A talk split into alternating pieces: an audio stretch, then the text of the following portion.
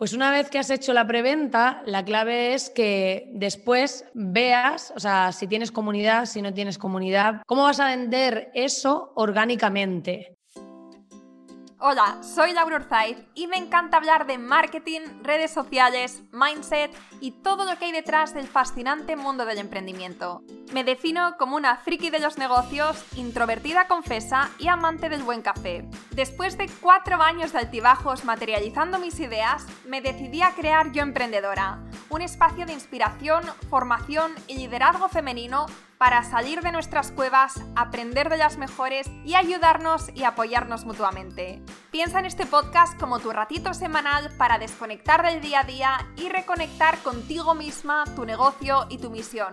Y si quieres más, entra en yoemprendedora.es. Ahí encontrarás toda la información para inscribirte en el club online, nuestros eventos bimensuales, las notas del podcast y mucho más. Sube el volumen que empezamos. Estás escuchando el episodio 118 del podcast Yo Emprendedora. Como emprendedoras tenemos que crear productos o servicios. Eso es obvio, ¿verdad? Ya sean digitales o sean presenciales. Y seguro que estás de acuerdo conmigo en que las ideas no nos faltan, pero lo que sí nos falta a veces es el ABC para diseñar, crear, promocionar y vender estos productos. Bueno, pues justamente hoy vamos a hablar de esto con Marina Miller creadora digital y marketer no convencional. Por si todavía no conoces a Marina, rápidamente te vas a dar cuenta que no le gusta hacer las cosas que todo el mundo hace, ni seguir las típicas fórmulas de los gurús marketingianos, sino que ella crea las suyas propias, y eso mola mucho, la verdad. Sin ir más lejos, acaba de lanzar un curso que, en vez de sacarlo como hacemos todos con un formato digital, lo ha hecho en papel, impreso. Un librito, vamos. Y tal y como nos cuenta, esto de salirse de lo convencional le funciona muy bien. Así que sube el volumen y abre tu mente, porque en los próximos minutos Marina nos va a contar su proceso para diseñar, crear, promocionar y vender un producto. Y bueno, como siempre, si te gusta, pues me encantará que lo compartas en tus stories y nos etiquetes a arroba marina.miller y arroba yoemprendedora.es. Muchísimas gracias y ahora sí, empezamos. Hola Marina, ¿qué tal? Bienvenida al podcast. Buenas Laura, muchas gracias por estar aquí, por esta invitación en tu super comunidad. Eh, me hace mucha ilusión hablar contigo de nuevo. Eh, estaba antes escuchando el podcast que hicimos para Yo Podcaster, que fue esa intentona de podcast que tuve hace un par de años y donde hablábamos de podcasting, pero también hablábamos de emprendimiento. Y bueno, yo estaba escuchando un poco para refrescar, a ver lo que habías dicho entonces, cómo te habías presentado, tal. me ha hecho mucha gracia porque no sé si te sigues presentando de la misma manera, pero en su día te presentabas como una iluminada de la vida. Esto es hace dos años, más bueno, o menos. sigo estando iluminada, ¿eh? No te creas. Pero ahora, ¿cómo te presentas? Ahora me presento, cuando me preguntan qué, qué hago, yo digo que soy una creadora, bueno, soy marketer porque estudié marketing y demás, pero como una creadora digital disruptiva y gamberra. Así Muy, muy potente, ¿eh? Esa sería mi, mi, descripción hoy por hoy. Qué bueno. Y que cuéntanos un poquito, ¿qué es lo que haces y cómo has llegado hasta este punto? Pues ahora mismo, bueno, por un lado tengo mi parte freelance, que tengo mis clientes para los que trabajo y doy servicio de temas de marketing y un montón de cosas. Al final soy como un manager de musical, pero en versión marketing digital. y por otro lado, pues tengo una comunidad para, pues eso, para freelance revolucionarios, como yo digo. y es una comunidad, es una membresía donde tienes cursos, donde tienes, eh, donde das formación. Es, es, diferente a todas las que hay. Por supuesto. No podía ser, de otra forma. Igual que, tu, que tu producto, que también hablaremos de eso. ¿Y cómo es diferente? No podía ser de otra manera.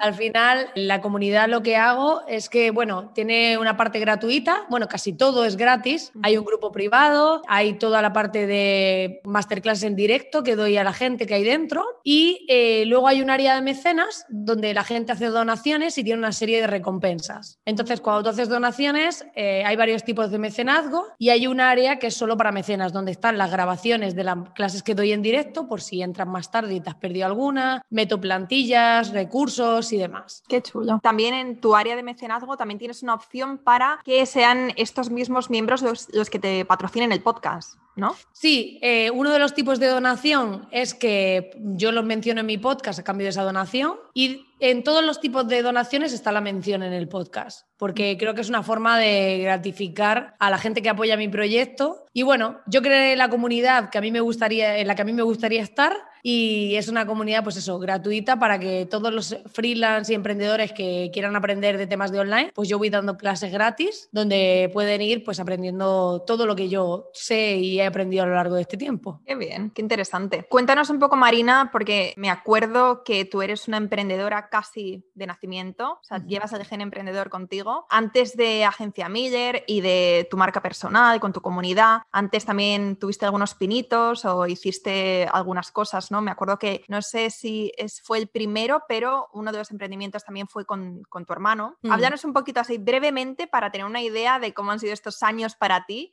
¿Y cómo has llegado al punto en el que te encuentras ahora? Pues la verdad que empecé con mi primera empresa, se llamaba Wonely, que era una, un e-commerce que monté con mi hermano donde vendíamos solo un producto al día con un súper descuento. Básicamente éramos unos cracks buscando ofertas online y a veces las teníamos acordadas con proveedores y otras veces no, nos la jugábamos.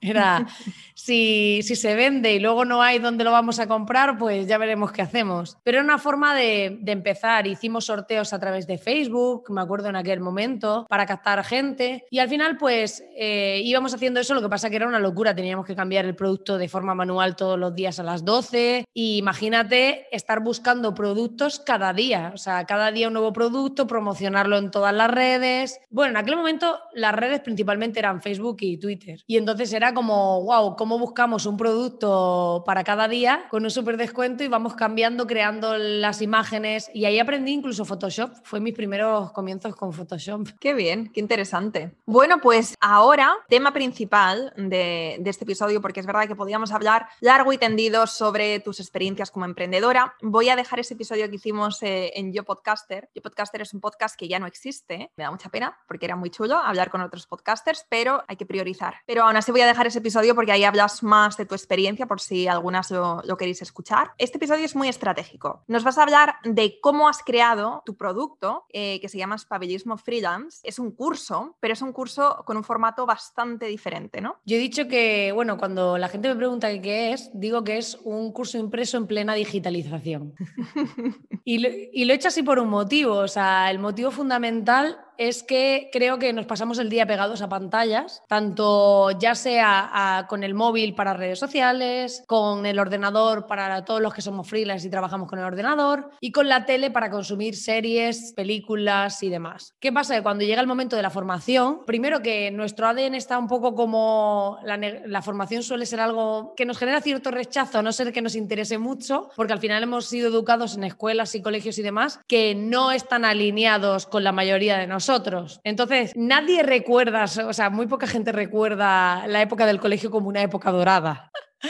Entonces, claro, yo pensé que, era mejor primero porque está demostrado que cuando escribimos interiorizamos mejor los conceptos y tomé esa decisión de decir, vale, quiero, o sea, yo quiero que este sea un curso que la gente lo haga. Y la mayoría de veces pasa que la gente no hace los cursos porque porque lo típico, te compras un curso online, pillas una promo, lo dejas ahí y nunca lo haces. En cambio, si está en tu casa y lo estás viendo y lo tienes ahí en formato impreso, ya es como que es como si tuvieses ese demonio encima del hombro diciéndote, "Oye, que lo tienes ahí y no lo estás haciendo." Entonces, mi objetivo principal de verdad era que la gente lo haga. Así que lo hice en el formato que yo lo haría. Qué bueno, claro, es totalmente de acuerdo. O sea, yo me he comprado bundles, me he comprado cursos y ahí están. Los tengo como en stand-by, pendientes, porque sé que algún día me van a venir bien, pero eh, en el momento, como tú dices, te lo compras con mucha emoción y tienes una oferta que no te quieres perder, pero después sigues con tu vida, tus prioridades y ese curso, pues como entra en el cajón de, de cursos digitales. Y entonces, como tú dices, si tienes un curso que está en formato papel, que no solamente es que tengas el recordatorio, sino que para mí también es, más especial. a mí me encanta el tener libros en papel. O sea, yo soy de las que me niego, bueno, no me niego, pero vamos, intento no pasarme 100% a, a la digitalización de todo porque creo que la experiencia de leer en un libro, no sé, para, para mí es muy auténtico y creo que hacer un curso en papel, pues es como, digamos, una experiencia muy premium. No sé si también lo hiciste con esta intención de, de destacar de esta manera. Sí, bueno, había otra parte que, que era pues el hacerlo diferente. Bueno, es que el propio nombre del curso ya es una gamberrada en sí. Entonces fue como, eh, si toda la propuesta es distinta y todo el lenguaje que hay dentro se desmarca de los típicos cursos, porque todo es gamberro, o sea, hay un subtítulo de dentro que, por ejemplo, es cómo evitar tener que operarte la cara. O sea, imagínate, o convertirte en Alexa no funciona. Todo va en ese plan. Al final le he dado un toque gamberro para que al final, mientras lo estás haciendo, sea algo divertido, no sea simplemente me estoy formando. Creo que si la formación estuviese más enfocada a la diversión, sería eh, la gente tendría muchas más ganas y todos los niños y los adultos y todos aprenderíamos mejor. O sea, un día lo hablaba con una amiga y le decía, a ver, Digo, es que esto del lenguaje formal, digo, esto, o sea, tú te despides en un email y pones saludos. Digo, ¿y quién habla así? ¿Tú le hablas a alguien por teléfono, ya sea aunque sea de una compañía telefónica y tú te despides diciéndole saludos? No. Entonces,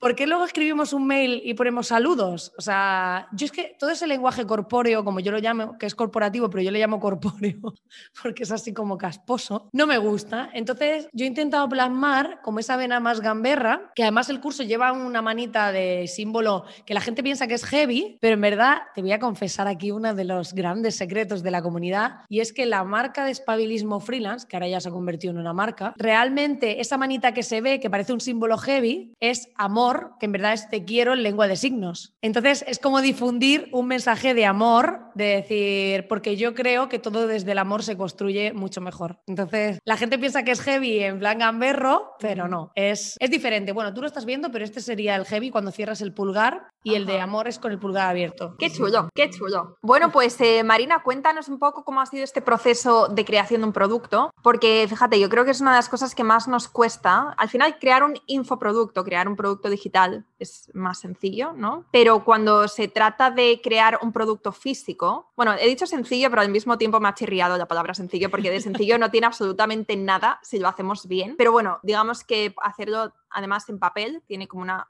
complicación añadida. Mm. Entonces, cuéntanos un poco cómo ha sido este proceso paso a paso para crear tu producto, cómo podemos ponerlo nosotros eh, en práctica en nuestras casas. Vale, pues lo primero hay que, o sea, yo esto de crear un producto antes de haber dado servicio, supongo que habrá alguna excepción, ¿vale? Pero ahora mismo creo que primero tú tienes que haber validado muchas cosas. Eh, hay mucha gente que te dice, venga, monta tu producto, tu infoproducto y sal directamente. Y yo creo que cuando montamos un infoproducto es cuando ya hemos vivido a través del servicio o a través de la propia experiencia cosas. Entonces, directamente emprender y crear un producto, yo no lo veo viable, a no ser que sea algo que digitalices, que tú tienes experiencia en físico o lo que sea, pero, pero esto de que hay muchos cursos que te dicen monta tu infoproducto es como si no tienes experiencia y no sabes de algo, no tienes nada que montar. Eso para empezar. O sea, yo soy muy clara, ya lo sabes, que es mi filosofía y y bueno, después de eso hay que pensar bien qué es lo que vas a aportar. Es decir, yo he tenido muchas dudas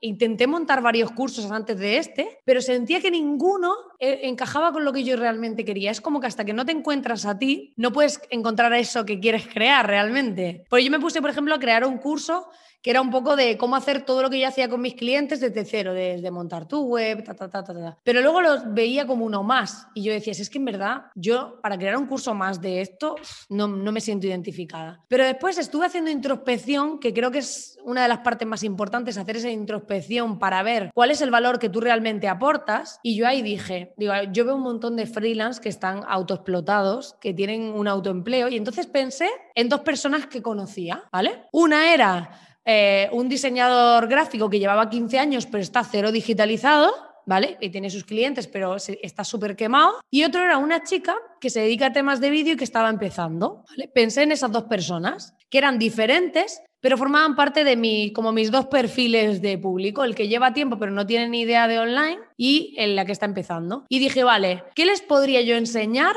a esas personas? ¿Vale? Entonces, desde ahí construí lo que era primero el contenido, de decir, vale, pues, mm, ¿qué quiero enseñarles? Y dije, vale, pues le voy a enseñar como un viaje, como mi viaje. De decir, primero, cuando enfoqué el contenido, fui definiendo los temas, ¿vale? En este caso, al ser un curso impreso, definiendo los temas. Y cuando tenía esa parte clara, me puse a escribirlo. Y los ejercicios eh, lleva ejercicios dentro que me he inventado yo, excepto uno que ya existía. Todos los demás me los he inventado yo. En base a qué cosas me he vivido yo, qué cosas me he planteado yo y qué cosas me habría gustado a mí saber para vivir todo ese proceso que viví. Entonces ha sido un poco como plasmar ese, ese contenido, ¿no? Por un lado, tener claro ese contenido. O sea que primero tienes eh, estos dos avatares de clientes a los que quieres ayudar. Antes tienes que hacer, me imagino, un trabajo muy extenso que tú ya seguro que ya, ya tienes hecho porque llevas muchos años eh, haciendo, dedicándote a esto, pero tienes que conocer muy bien a quién te estás dirigiendo, ¿no? Cuáles son sus necesidades, sus puntos de dolor, en qué puntos se encuentran, qué es lo que necesitan, ¿no? Y entonces ya puedes pensar cómo puedes ayudarles y crear ese contenido, ese viaje, como tú has dicho. Pero es mucho más fácil, o sea, la gente piensa que esto de crear un avatar de clientes es como súper complejo. Y hay gente que ya tiene ciertos clientes, ¿vale? Esto es como si tú tienes una serie de clientes, cuando empezamos todos, alguno tenemos, ¿sabes? Vale, y seguro que de esos hay uno por lo menos que te gusta, ¿no? Y dices, pues este me gusta como cliente. Vale, pues simplemente es tan sencillo como decir, este que te gusta, qué necesidades tiene y cómo, qué podrías aportarle a más gente como él. Muchas veces es que esto trasladado a la parte teórica es como, qué perfil de cliente tienes, como súper complejo, pero es tan sencillo como eso. Entonces, nos simplificamos la vida. Tenemos un cliente que nos gusta, vamos a por él y vamos a ver qué es lo que necesita y cómo podemos ayudar. Creamos este plan de contenido. ¿Qué más? ¿Qué tenemos que hacer después? Pues una vez que tienes claro el contenido, hay que pensar el título. El título, que parece algo sencillo, pero no es nada, nada, nada sencillo. ¿eh? Y verificarlo. Yo, este curso se iba a llamar en sus inicios Manual de Supervivencia Freelance.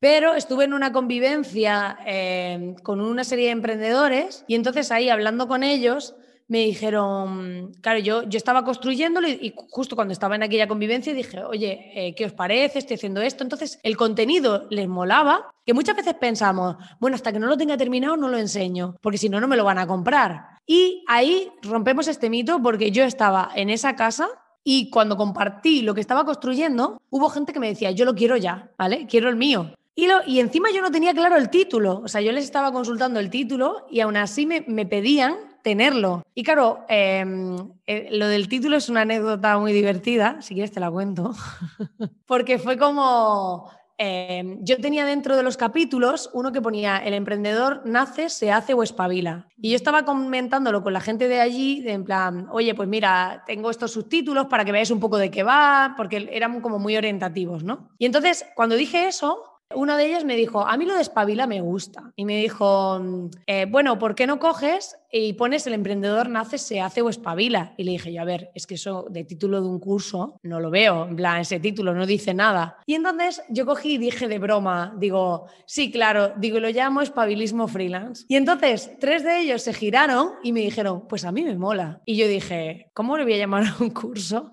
Espabilismo freelance. Y me dijeron, sí, porque tú en verdad en tu comunidad todo tu lenguaje gamberro, tienes una propuesta diferente, estás haciendo cosas que nadie hace. ¿Por qué no? Total, que me fui luego a hablar con el resto de los de la convivencia y yo lo iba preguntando. O sea, era un test de validación, ¿no? De, oye, ¿vosotros qué os parece? Y al final, estando allí, me invitaron a hacer el siguiente punto que hablaremos ahora, que es la parte de la preventa. Y entonces ahí, pues bueno, validé que mi idea tenía sentido y que ese título que parecía inicialmente una locura, pues tenía, tenía sentido. Vale, vale, vale. O sea que tú tenías eh, en principio la idea de manual de supervivencia para freelance, ¿no? Has comentado. Que es verdad que es un título impactante, es directo, se sabe de, de, lo que vas a hablar, de lo que vas a enseñar, pero quizá no destaca tanto. Y yo también, conociéndote, conociendo tu marca, a mí me gusta mucho más espabilismo freelance. ¿Freelance o, freelance, o freelancero has dicho? No tengo espabilismo freelance. Freelance. A mí me gusta mucho más y también es como impactante, llama la atención y como que te dan ganas de, de saber más. Entonces, validas este nombre y ahora has eh, hablado de la preventa. ¿La preventa la hiciste en la misma convivencia? ¿La hiciste con tu comunidad? Pues eso fue progresivo, o sea, fueron decisiones que fueron surgiendo, porque allí me invitaron a hacer una preventa y yo sabía, o sea, sí conocía el concepto de la preventa, pero no tenía claro hacerla porque era como que sentía que se hacía una preventa, que esto seguramente habrá, haya mucha gente que le ha pasado, ya estaba condicionado a si la compraban o no que yo lo sacase. Y yo sentía que era algo que yo tenía que hacer, independientemente de si se vendiese o no, que era algo que yo quería hacer, que yo quería contar y que simplemente con regalárselo a estas dos personas que tenía yo como avatar de cliente, para mí ya tenía sentido. Entonces era como, si yo creo en él, no tengo que hacer una preventa porque yo creo en él. Entonces era esa parte. Pero allí me invitaron, me dijeron, oye Marina, tú estás aquí ayudando a mucha gente, esta gente mm, va a querer comprártelo, ¿por qué, no, ¿por qué no lo lanzas? Tal. Dije, venga, vale. Total, que yo dije, vale, voy a hacer una preventa para los de la convivencia, pero no lo voy a hacer en plan cutre, lo voy a hacer bien. Entonces hice una pequeña landing con su mockup y todo planteado, rediseñé la portada y dije, vale, pues hice una landing, pero vamos, que iba el lenguaje gamberro total todo, ¿no? Y entonces la lancé allí y un tercio de los que estaban en la convivencia lo compró. Y ahí fue como un, ostras, en plan, esto interesa, pero ya tenía esa duda de, oye, ¿será porque han estado aquí conmigo como tal o porque realmente les mola, ¿no? Entonces cogí y dije, vale, pues lo voy a mandar a mis clientes y gente de confianza, que sé que freelance que conozco, amigos y demás, y a ver qué, así en petit comité, ¿no? Entonces empecé a mandarlo y empezaron a comprarlo. Entonces dije, bueno, voy a abrir la preventa a mi comunidad y ver qué pasa, porque total, ya lo tengo montado, lo abro durante una semana y ya está. Y ahí fue mi sorpresa que de repente empezaron a comprarlo mucha gente que era una, o sea, era algo que no existía aún, que yo había gamberrizado, que me había inventado el formato, que tenía un título que rompía con todos los esquemas convencionales y que encima la gente lo estaba comprando porque ofrecía un 50% de descuento por comprarlo antes de que existiese, lo estaban comprando. Entonces era como ofrecía dos planes, uno era solamente el curso y otro con el plan de mecenas, que era como para tener acceso a la comunidad durante un año, pero a mitad de precio también. Y entonces era como, wow, o sea, estoy flipando de que la gente está apostando por esto. O sea, ya no era un tema ni de dinero, ni de ventas, ni de facturación, sino esa sensación de que tú has creado algo a tu manera, con tus reglas, respetándote a ti, con el objetivo de verdad de aportar valor y ves que cuando lo haces desde ahí es cuando funciona. Claro. ¿Y preventa para qué? Pues la preventa es para validarlo realmente. La preventa es antes de que eso exista, tú lanzas, eh, bueno, esto lleva buenos mock es decir, tú podías ver una simulación de cómo era tanto por dentro una parte como por fuera. Eh, la idea era que la gente pudiese apostar por él antes de que estuviese creado. Yo puse que en un mes y medio lo tendrían porque me faltaba terminarlo aproximadamente y que todo el que lo comprase antes de que existiese apostase por él tendría una bonificación, ¿no? Perdón, con bonificación te refieres a algún descuento, algún beneficio extra. Había un descuento y luego a los mecenas, que como era como que encima habían apostado por él, más además habían suscrito al área privada que hay dentro de la comunidad, lo que hice es que aparte les mandó un regalo sorpresa. ¿Y cuál fue ese regalo sorpresa? Ese regalo es un mini altavoz Bluetooth, que es un llavero, que se ilumina el logo de Espabilismo Freelance cuando lo conectas. Ah, qué chulo. Sí, espérate, te voy a enseñar uno que tengo por aquí. Vale. Así ves el, regalito de los mecenas. Los que estén escuchándolo no lo van a ver, pero bueno, solo tienen que, imaginar. sí, mira, es un mini altavoz Bluetooth. Ay, qué profesional. Ay, qué chulo con tu logo que se ilumina. claro, es un mini altavoz. Entonces lo llevas de llavero y puedes conectarlo con el móvil y se ilumina. Qué chulo. Esto para esto me parece muy interesante porque para emprendedores que tienen comunidad o que quieren dar como un extra, ¿no? a la gente que les mm. compra, este tipo de cositas que a lo mejor obviamente supone una inversión por tu parte, pero después pues digamos que fideliza a tus clientes y que esa experiencia es lo que hace que que después se acuerden de ti. Aparte que te tienen el llavero y que siempre estás ahí con ellos y eso mola mucho. Para la gente que, quizá quiera probar algo, algo de esto, o sea, crear algún producto para mandar a su comunidad, mandar a sus clientes, hacer una preventa y hacer algo de esto, ¿cómo lo has hecho tú? Pues yo lo que pasó es que yo estaba buscando una imprenta que fuese como estilo dropshipping, en el sentido de yo no quería estar, pues, a ver, somos digitales y hacemos algo impreso, pero eso no supone que tengas que estar todo el día tú empaquetando cursos y enviándolos. Claro. Entonces, yo quería encontrar una imprenta que empaquetase y que mandasen ellos, que yo pudiese de alguna forma mandarle los pedidos conforme iban entrando. Y bueno, como yo sé mucho de automatizaciones, pues mi idea era hacer esa parte de, de directamente entra un pedido, se agrega un Excel, ellos van poniendo ahí los códigos de seguimiento y los van mandando. Y lo que hice fue hacerlo los llaveros también con ellos para que yo les pongo si van con llavero o sin llavero y ellos directamente los mandan. Entonces, Ah, ok. conforme entran pedidos, a mí me van poniendo en una hoja los códigos de seguimiento, van llegando a la gente y yo no tengo que hacer nada. ¿Puedes compartir esa empresa de dropshipping? Sí, bueno, es una, es una imprenta. En este en- se llama Nómada Producción Gráfica o algo así. Ok, vale, perfecto. Yo fue casualidad que los encontré a través de otra comunidad porque vieron mi curso, les gustó mucho mi propuesta y yo ya estaba buscando, tenía otro contacto de otra imprenta así, pero mostraron mucho interés en plan en mí porque fue como nos gusta tu producto, queremos trabajar contigo si quieres y me mandaron un buen presupuesto y dije, oye pues, y lo que hago es que voy imprimiendo series, ellos los van dejando allí y los van mandando conforme entran los pedidos. Qué chulo, qué guay. Entonces, hemos hecho ya la preventa. Tenemos Mm. nuestros primeros pedidos. ¿Qué tenemos que hacer a continuación? Pues una vez que has hecho la preventa, la clave es que después veas, o sea, si tienes comunidad, si no tienes comunidad, cómo vas a vender eso orgánicamente. En mi caso, yo lo que hice fue anunciarlo por redes y por otro lado, mandar un email a mi comunidad. Para mí el email marketing es una de las herramientas más potentes de venta que existe y cuando tú tienes una comunidad que has trabajado, es decir, lo que no vale es, yo creo una base de datos y me dedico a venderles todo el día. No, hay que dar contenido de valor, pero si tú coges, tú cuidas esa comunidad, yo voy mandando emails semanales con reflexiones, con cosas que yo pienso, contenido, con acceso a mis vídeos de YouTube, al podcast, a distintas cosas y luego en medio voy enviando algunas cosas de venta, pero no todo el tiempo estoy vendiendo. Se trata de aportar valor, de ir eh, dando a la gente contenido y dando recursos y dando cosas y después eh, cuando vendes algo, la gente responde. Y yo aluciné porque realmente cuando más ventas hice de la preventa, o sea, digamos que de la preventa, la mitad de las ventas se hicieron el último día por un email, porque avisé de que se cerraba la preventa en ese email. Eso funciona súper bien. En mi caso también, cuando mando los últimos emails de pues las puertas están a punto de cerrarse, última oportunidad, ahí toda la gente que se lo estaba pensando o que quizá por lo que fuera no había abierto los mensajes, ese email de última oportunidad que crea como esa sensación de urgencia, esos funcionan también muy bien. Y estoy totalmente de acuerdo contigo, o sea, yo no soy experta en email marketing y muchísimo menos. De hecho, es una de las cosas que quiero aprender y que quiero mejorar para el año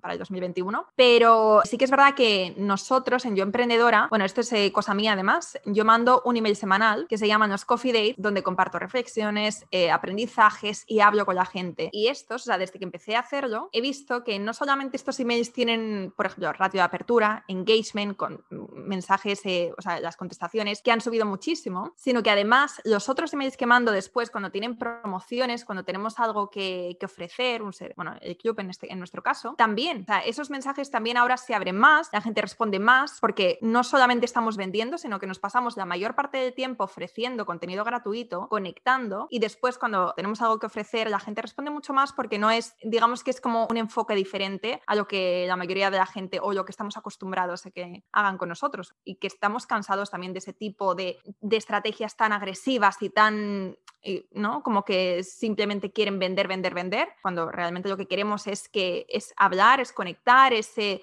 que nos aporten y después podemos terminar el ciclo este pues com comprando algo y terminar de formarnos y, todo eso. Pero vamos, estoy totalmente de acuerdo contigo en esto. Sí, yo cuando estaba en la casa hasta la convivencia me decían, pero tú cuántos quieres vender? Y yo decía, yo lo que quiero es divertirme mucho. Y me decían, vamos a ver, pero del aire no vives. Y yo decía, no, si yo tengo mis clientes y ahora lo que hice fue cierro la entrada de nuevos clientes y solo hago auditorías porque era como quiero apostar realmente hacia este camino de poder crear cosas propias, pero sí que sí que me pasó el decir, pero es que o sea, yo con el trabajo que ya hago de servicio cubro mis gastos y a partir de ahora lo que quiero es divertirme, quiero crear cosas que me den beneficio, obviamente quiero ganar dinero y quiero todo, igual que, o sea, creo que, que, no hay por qué vivir desde la escasez, ¿no? Pero sí que quiero que todo lo que yo haga tenga sentido para, para mí y que aporte realmente algo a los demás. Porque para mí, si el éxito es solo monetario, no me interesa, o sea, no conecto con eso. O sea, para mí la vida tiene que tener sentido, lo que hago tiene que tener sentido y, y tengo que estar alineada con todo eso, porque para mí el éxito es un equilibrio entre hacer lo que te gusta, que tenga sentido para ti, que genere un beneficio económico y que, que realmente tengas el estilo de vida que tú quieres. Entonces, si una de esas patas eh, tiene mucho éxito, pero el resto no, no me vale. Claro, sí, totalmente de acuerdo contigo. Solamente una última pregunta sobre email marketing y luego seguimos con esto. ¿Cuántos emails mandas tú a la semana? Normalmente mando uno, algunas mando dos, si hay masterclass, a veces mando otro del mismo día de la masterclass avisando de que esa noche nos vemos. Pues yo hago las masterclasses a las 9 de la noche, suelen ser martes o jueves, y lo guay es que las hago en abierto para todo el mundo, pero la grabación la dejo para los mecenas nada más. Entonces, si no te va bien o hay masterclasses que se han dado que te interesan, pues ya tienes que hacer esa apuesta. Pero doy esa posibilidad al que no tiene recursos, oye, puede aprender conmigo si accede a los directos. Claro, vale, perfecto. Que esto tenía que preguntártelo porque como eres experta en este tema, yo, creo que es una de las preguntas que más nos hacemos. ¿Cuántos emails tenemos que mandar a la semana? Entonces está bien saber que, que con uno es suficiente y que con uno también es, no es que sea suficiente, sino que está bien. Yo es que tengo varias personas de estas que sigo bajo la filosofía de, de Irra Bravo, que se dedica a temas de email marketing y demás, bueno, de copy, y que escribe unos emails muy chulos, pero es verdad que a ellos le funciona y mandan un email diario, pero a mí yo reconozco que al principio sí leía todos, pero ahora ya no los leo. No sé hasta qué punto es... Eh, dicen que les funciona y que por eso lo hacen, pero para mí no tiene demasiado sentido. Es como estar todo el día tocando a la puerta a alguien, ¿sabes? Es como, no, prefiero hacerlo. Además, a mí me gusta escribir emails más largos, pero eh, me gusta escribir, la gente me, contesta que los lee y que les mola mucho mi forma de escribir, no sé. a mí me encanta el tema del copy yo voy intentando mejorar y hacerlo divertido y que la gente le apetezca leerlo. Y me gusta como mandar solo un email, pero que sea más largo, de que, que dediques como ese rato a leerme realmente. Claro. Bueno, pues entonces, hemos hablado de contenido, hemos hablado del título, de mm, las opciones de venta, ¿hemos hablado de esto o hemos pasado directamente a la preventa? De las opciones de... De venta y sus beneficios. Lo tengo aquí en, mi esquema.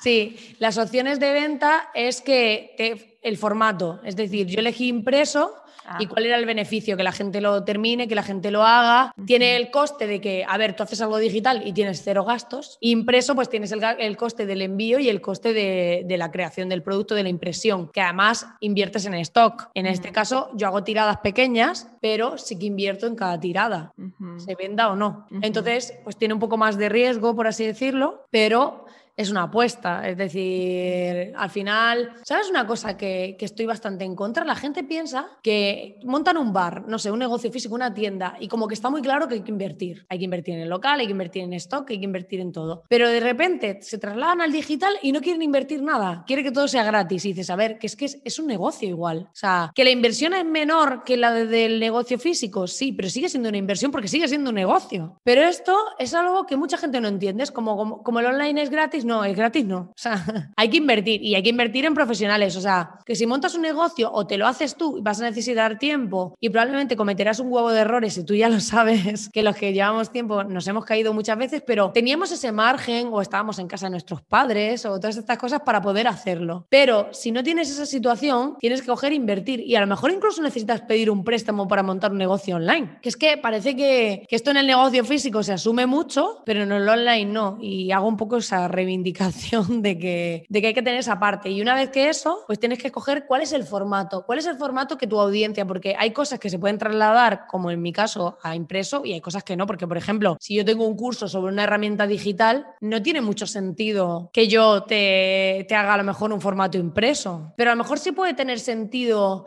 que haya una serie de atajos o de esquemas o de tal que te lo envíe como complemento y así darle más valor. Yo qué sé, se me ocurre un curso de una herramienta online, pues dices, oye, a lo mejor te envío recursos que yo utilizo o atajos de teclado para la herramienta y te lo envío impreso así como una pequeña guía o no sé. Siempre se puede buscar la manera de, aportar más valor. Si mientras más te centres en aportar valor, es cuando yo creo que las cosas funcionan realmente. Exacto. Hmm. ¿Qué más? ¿Qué más podemos hacer para que la gente descubra lo que hemos creado, nos compren, lo compartan. Luego se puede hacer aquí o tienes tiempo o tienes dinero. Entonces, o tienes la parte orgánica, que también, pero también está la parte, eh, en lugar de orgánica, estaría la parte de pago, que es acelerar el proceso. Ahí se trata de hacer una buena estrategia y que consigas a través de darle visibilidad, ya sea con publicidad en distintas redes sociales o En mi caso, por ejemplo, no tendría sentido publicidad en Google. ¿Qué? Porque no es un producto que la gente esté buscando. Tú no buscas espabilismo freelance. Entonces, tienes que ver cuál es el origen de tu producto y según el origen, digamos, yo esto lo ejemplifico muy fácil. Tú dices, tú una lavadora, ¿cuándo la compras? Cuando se te rompe o cuando te compras un piso nuevo. Entonces tú no vas a comprar una lavadora porque te salga un anuncio en Facebook. Pero en cambio, unas zapatillas deportivas, a lo mejor tú no tenías pensado comprártelas, pero ves unas que te gustan y te las compras. Entonces, nadie va a buscar unas zapatillas deportivas de una marca nueva que no conoce. Pero si te sale un anuncio, pues a lo mejor eh, te lo plantean guay, y dices, ah, pues que son súper cómodas y no sé qué, y llevan no sé qué tecnología y te las compras. Y por otro lado, pasa lo mismo al revés, es decir, la lavadora no la vas a comprar si no se está buscando. Entonces tenemos que ver también, para ver a través de qué canales nos publicitamos, ver cuál es el origen de nuestro producto. De decir, si es algo que se busca o es algo que no se busca. Y eh, en cualquier caso, pues ver también, porque cuando es algo que se busca, directamente te vas a tu propuesta, ¿no? Pero si la gente no lo está buscando, vas a tener que hacer un poco más ese proceso de generación de confianza y credibilidad. No vale con que llegues, boom, este tengo un curso. Y tú dices, pero esta tía quién es. Entonces ahí pues entra todo el tema de funnels, todo el tema de todas las distintas estrategias que hay para que esa persona te conozca, confíe en ti y luego ya le vendas. Ah, bueno, y también lo anuncié en la parte orgánica en el podcast. Y hice un directo en YouTube donde justamente fue muy gracioso porque cuando yo estaba en el pleno directo en YouTube, yo tenía uno de prueba, de, porque cuando hice la impresión me mandaron uno de prueba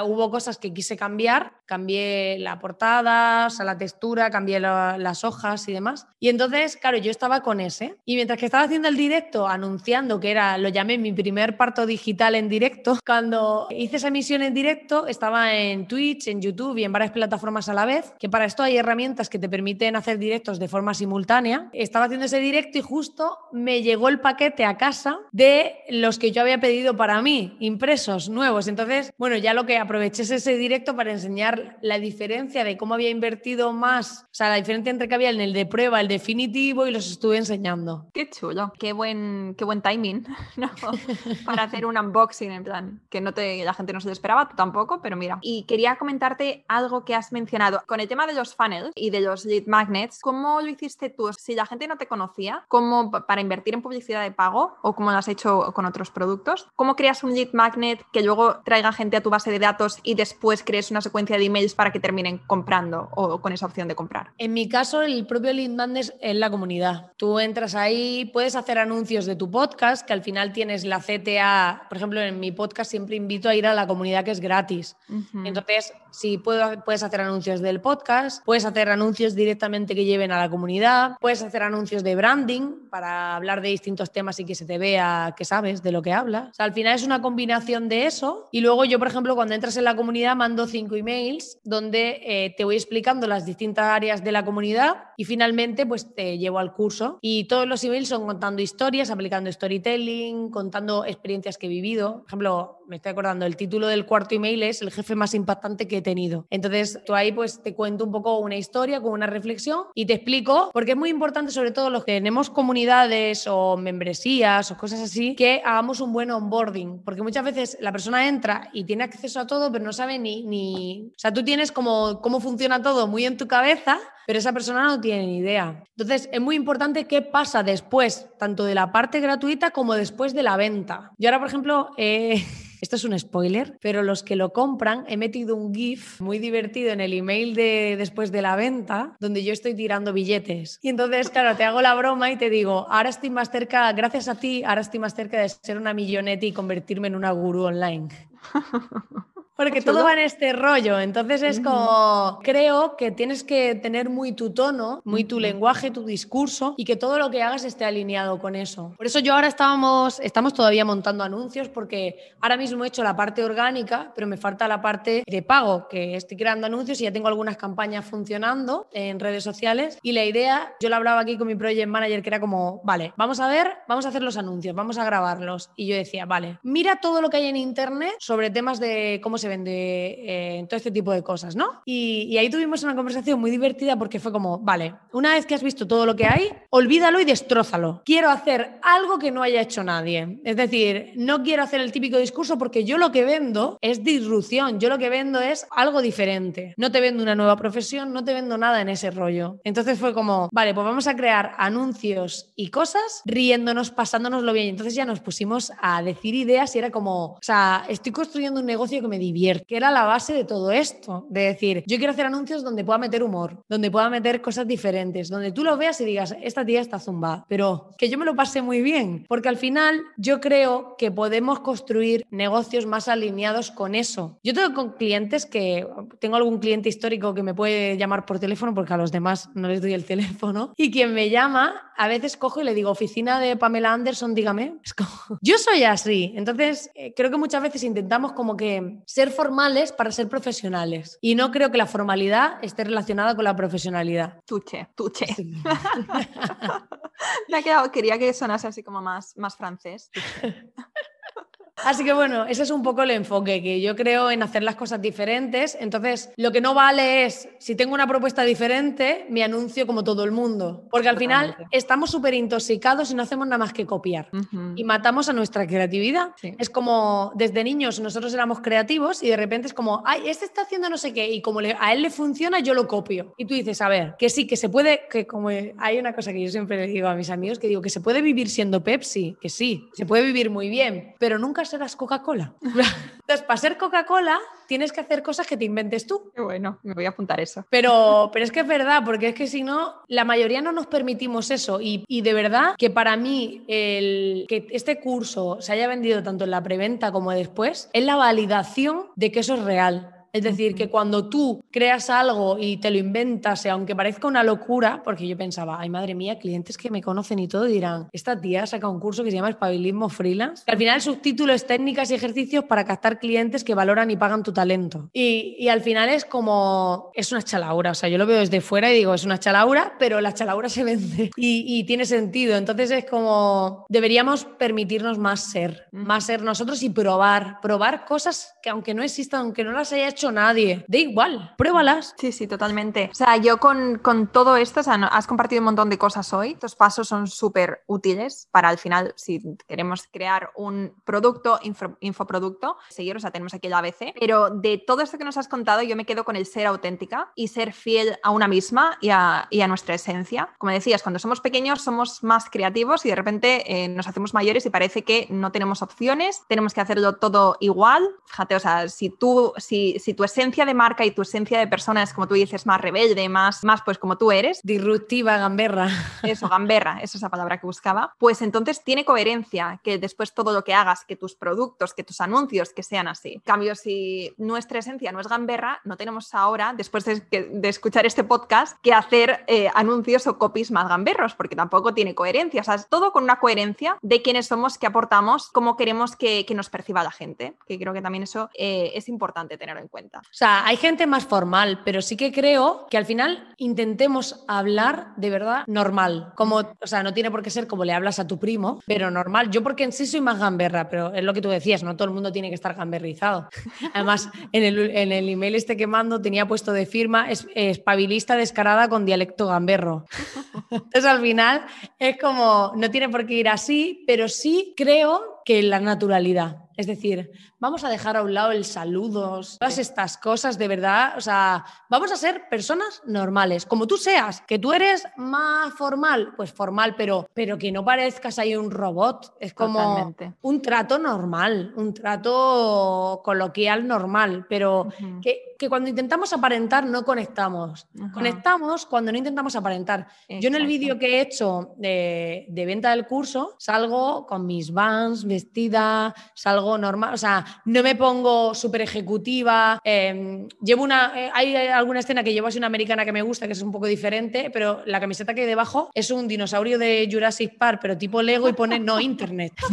o sea, que yo para algunas cosas soy así estilo friki y es como, o sea, no, no tengo por qué ir con una apariencia o disfrazarme de algo que no soy para aparentar. Que yo he visto siempre formal, genial, pero que luego no haga o sea, sí, que todo tenga coherencia. Si yo suelo vestir formal, tiene sentido que el vídeo sea formal, pero si yo no suelo vestir formal, ¿de qué me vale a mí ponerme con una carátula que luego no soy. Entonces, coherencia, coherencia. Coherencia y autenticidad. Y ser cercanos también. Eh, yo todos mis emails eh, los termino con un, abrazo y me encanta, porque es que es también, o sea, obviamente no digo un abrazo cuando nos despedimos, pero doy abrazos. Entonces es la manera más cercana y más, eh, bueno, pues para por lo menos, aunque sea todo muy digital, pero que nos sintamos que de alguna manera estamos en, en un mismo espacio, que sientan que les estoy hablando y que casi como que rompamos con esa barrera física que tenemos. Bueno, además eso se traslada, porque yo pongo seguimos con la manita de amor y, y luego muchos de mis clientes me contestan seguimos. Digo, ¿ves? Sí. que al final se traslada. Pues claro, si yo te pongo seguimos, si tú me contestas saludos, queda raro.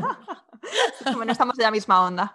Bueno, Marina, pues eh, muchísimas gracias por todo lo que has compartido. Tiene muchísimo valor este episodio. Cuéntanos dónde podemos encontrar más información sobre ti y sobre este curso tan chulo que has creado. En soymiller.com. Esa es mi nave nodriza, que es como llamo a la web en el propio curso. Y ahí es donde está todo, se suscriben gratis. Bueno, ahora he cambiado la palabra gratis por a coste cero y sin pagar. En plan, quiero entrar sin pagar nada.